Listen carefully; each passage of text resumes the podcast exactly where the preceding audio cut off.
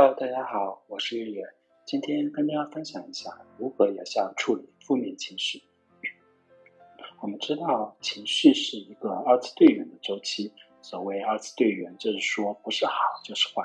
周期也就是说，好的情绪过后，马上迎来是坏的情绪，不断的轮回循环，就形成了一个周期。但是人体大脑是会有一种特殊的癖好，那就是特别喜欢关注负向情绪。特别容易被负向情绪所吸引，坏的情绪在我们头脑里面所盘亘古占据的时间远远大于好的情绪。人们似乎总是被打翻的牛奶哭泣，从来不会关注自己杯子里还剩下多少牛奶。他们可能会将剩下的连同杯子一起给扔掉。还有一个小故事也能说明大脑的这种机制：有两人在教堂里祈告的时候在抽烟。于是牧师就问他们：“你在做什么？”其中一个说：“哦，我在祈告的时候抽烟。”而另一个人说：“我在抽烟的时候祈告。”那么人们会对后者的这个印象会明显好于前者，尽管从本质上说他们在做同一件事情，只是大脑的思维模式接触到的信息进行了加工，然后决定了你对这件事、这个人的看法。大脑总是会捕捉一些负向的信息，跟思维结合形成你的负向情绪。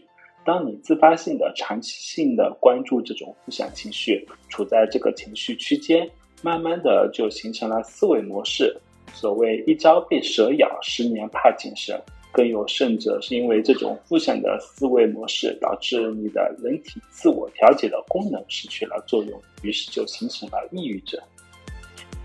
所以啊，呃，抑郁症并不是一朝一夕就突然爆发的，而是形成了抑郁思维模式跟认知模式。抑郁症患者所见到的所有事物，都会通过这种思维模式转化是负向情绪：后悔、愧疚、悲伤、怨恨、自责、愤怒、厌恶、自卑、自责、沮丧、羞愧、嫉妒、孤单。他们会在你的潜意识层面构成一件一个负向情绪为主的情绪库。当生活中的一些不如意、一些压力、一些挫折袭来的时候，这些情绪库里面的负向情绪就会喷薄而出，就会失去控制。打个比方，你想去做整形手术，你去医院征询了两个主刀医生的意见，其中一个整形医生告诉你。这场手术它的成功率是百分之七十，而另一个医生告诉你这场手术失败率是百分之三十，那么你更倾向于找前一个医生给你做这场手术，即便后一个医生给他补充，啊，这场手术它成功率也有百分之七十。由此可见，当你先入为主形成负向情绪后，再从负向情绪转向正向情绪，其实是非常困难的。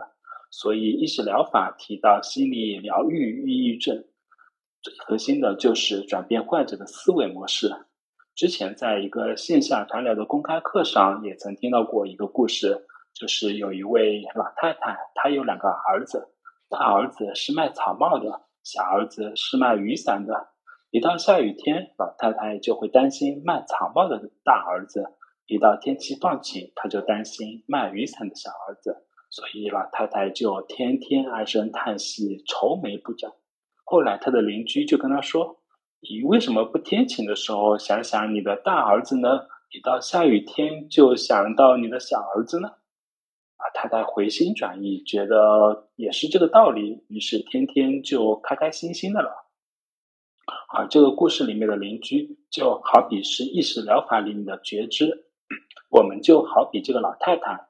我们每天都会遇到很多的事情，然后这个事情再根据我们的思维模式不断形成负向情绪，慢慢就扭曲了事实的本身面目。当你处在这个事情当中的时候，你会持续的关注这个负向情绪，处在一种无意识的情况，你就失去了看清事情本来面目的高度，跟你的情绪纠缠不清了。觉知是。跳出一切二元对立的东西，觉知就是带有意识的来和看。当你跳出了，当你以邻居的角度去看待这件事情的时候，你就会看清事情的本来面目，你就能有机会改变你的思维模式。当然，大部分人很难觉到做到觉知，因为他顶多做到意识，意识到自己处在情绪当中，意识到自己抑郁症了，意识到自己很痛苦、很绝望，但是他没有这个能力去改变。意识是通向觉知、改变思维模式的必经之途。那么，我们如何在生活中去践行意识疗法的觉知呢？比如，今天是礼拜一，天空又下着雨，开车又堵车了。这时候，我们的心情肯定是糟透了的。我们头脑层面的思维模式开始运转，迟到了肯定会被老板骂，然后会被扣工资，影响年底的绩效，可能又会被裁员。没有工作就不能还房贷、车贷，生活一定很悲惨。于是你感到愤怒，感到沮丧，感到焦虑。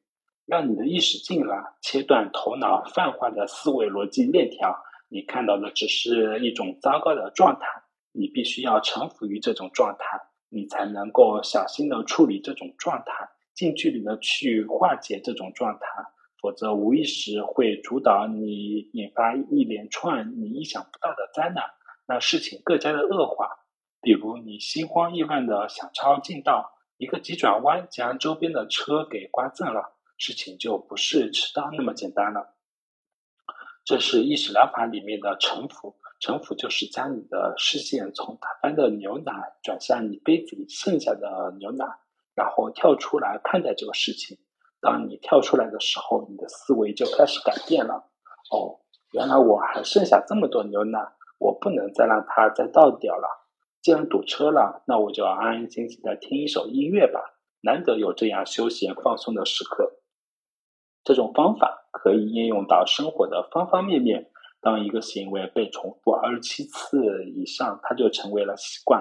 当旧有的思维模式被新的思维模式所取代，你整个生命。都会得到改变，你就不再持续的关注你的负向情绪了，而这也是意识疗法里面提到的顺其自然，为所而当为，活在当下，感知当下的状态。抑郁的人，他是活在过去；焦虑的人，他是活在将来。